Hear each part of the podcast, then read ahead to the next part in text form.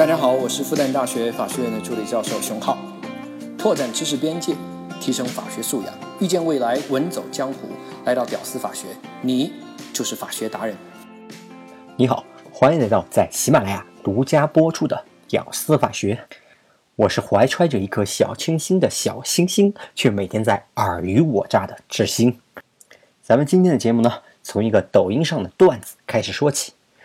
我去饭店吃饭，进门呢，我就点了一份炒面，然后呢，我马上就问老板：“哎呀，老板，我能不能换份汤面呀？”老板就把做好的汤面端给了我，我吃完就要走，老板呢就拉住了我：“哎，你咋不给钱就要走呢？”我说：“给什么钱？给什么钱？汤面钱呀！汤面钱是我用炒面换的，给什么钱？那你炒面也没给钱啊？炒面我没吃，给什么钱？”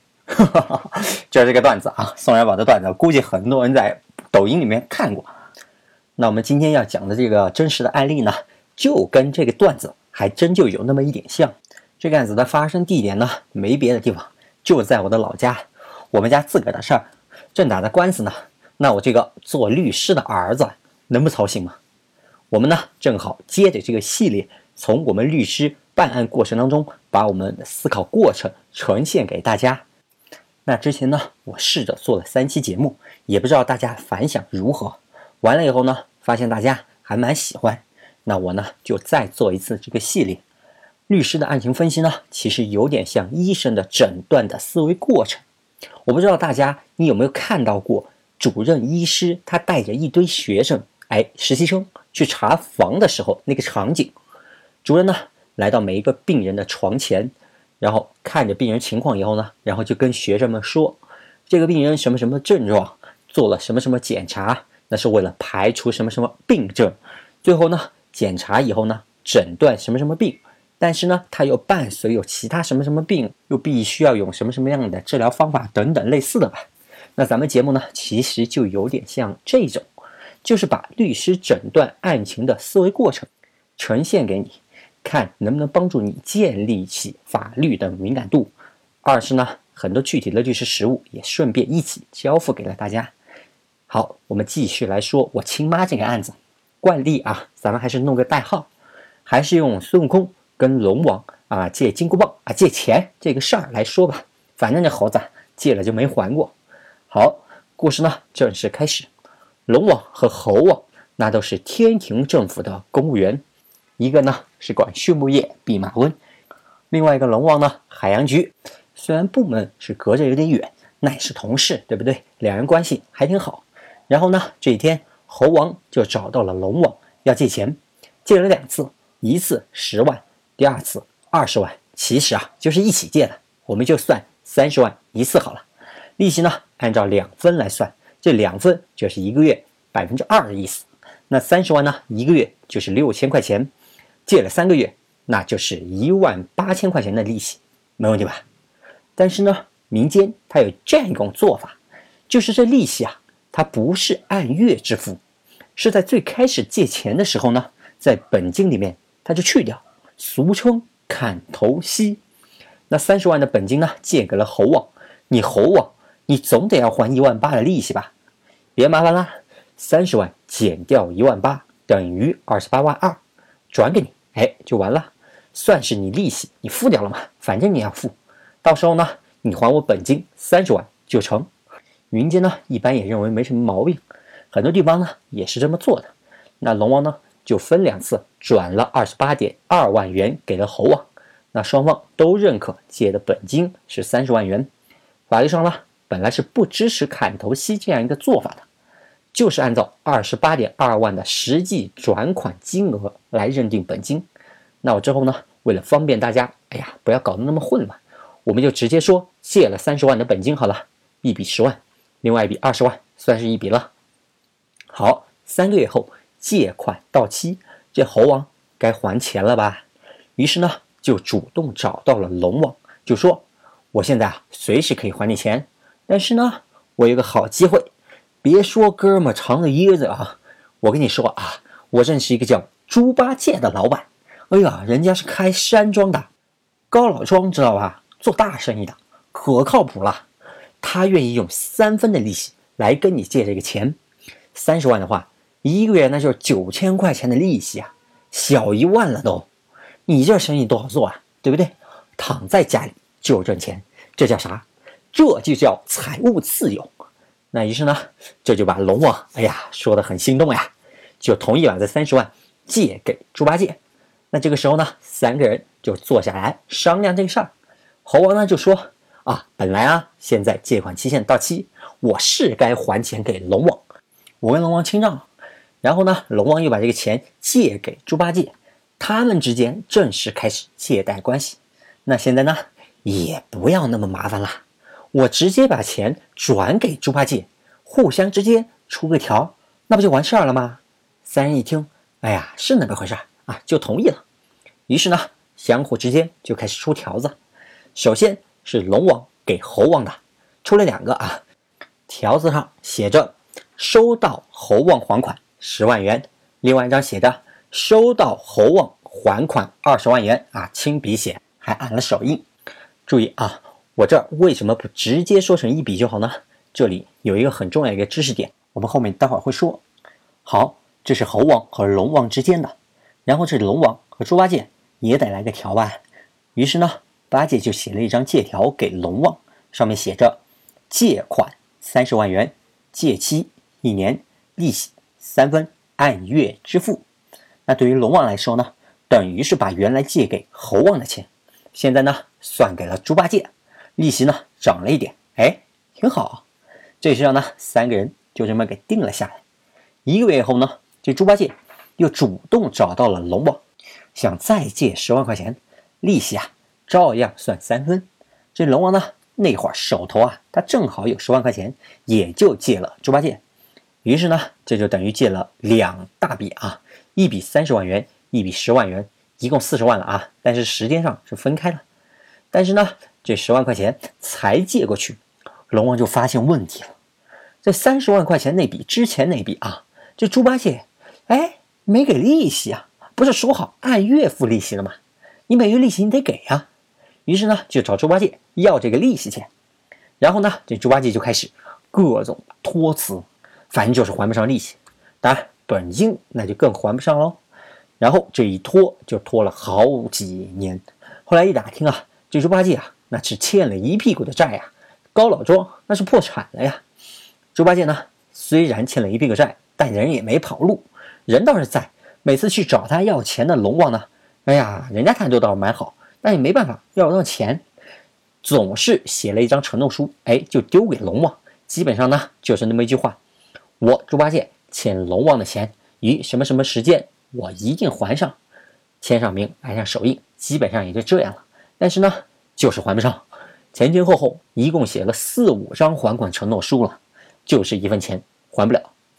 最后呢，龙王实在是没辙了，只能想起诉猪八戒了。但是呢，起诉猪八戒的时候呢，哎，他发现出现问题了，还不能是一个案子就完了，因为有两大笔钱，三十万呢算一笔吧，后面呢又给这十万块钱的这个又算另外一笔，算两个案子。先说这十万块钱这笔啊，因为有转账记录，有欠条，还有承诺书，这一套下来，哎。这猪八戒也基本上也没啥说的了，判决书很快就下来了，马上就申请了强制执行。但是呢，这三十万的这一笔就复杂了。首先就是这个起诉的主体问题，因为这笔钱啊，当初转款的时候不是转给猪八戒的，是提前了三个月转给了猴王的。哎，这有隐患。最后呢，龙王就把猴王和猪八戒一并告到了法院。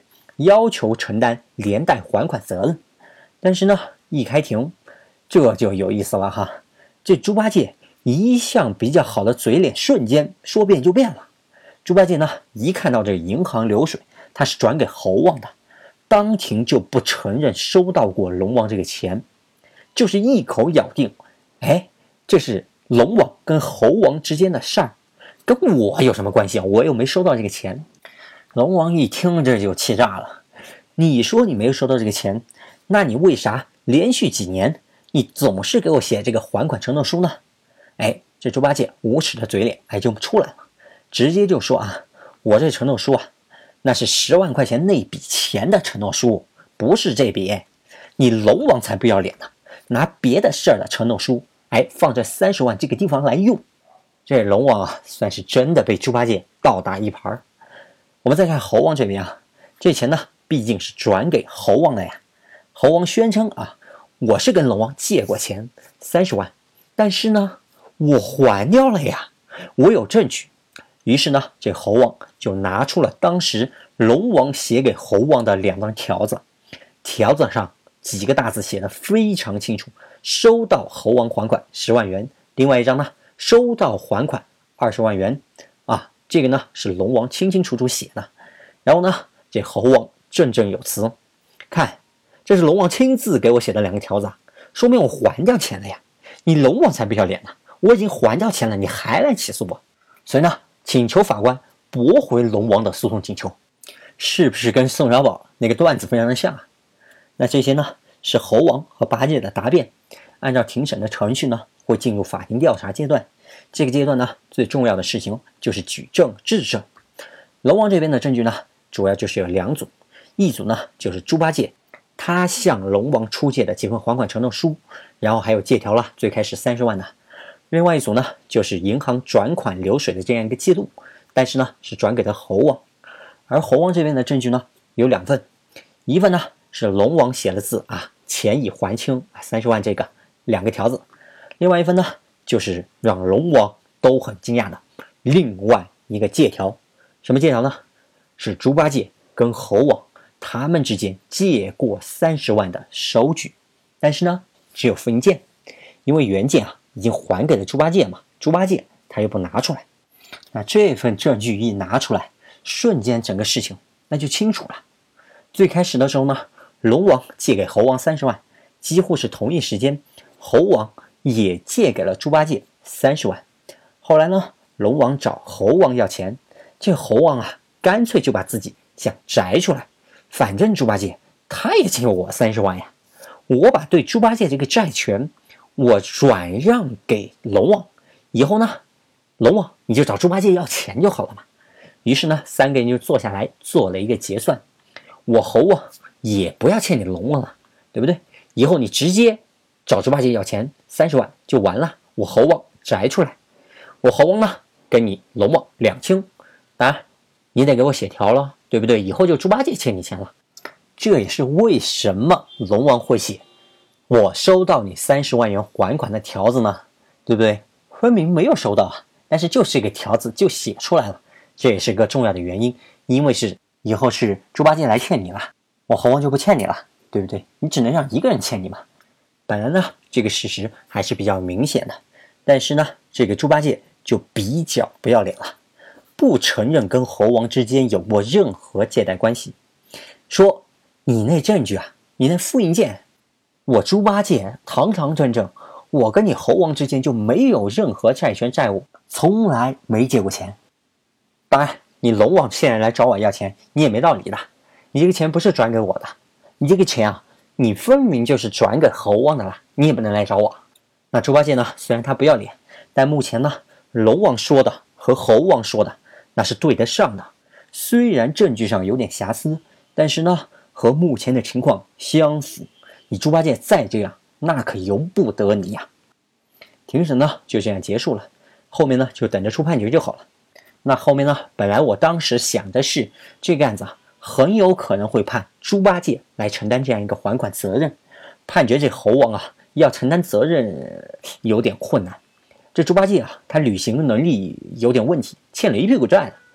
哎呀，以后执行啊就有点难了。哎，但是呢，有没有办法？毕竟事实就这个样子，强行让猴王赔也有点不现实。把他拉进来做被告呢，其实主要就是为了一个查清案件事实啊。即使我不拉。法官也很有可能把他追加进来做一个第三人。后来呢，没多久判决结果就出来了，我真是下巴我都掉到地上去了。怎么回事呢？请听下回分解。不过放心啊，我是紧接着不间断的同时更新的这个下集。好，能听到最后的都是真爱。我是志新，我们下期再见。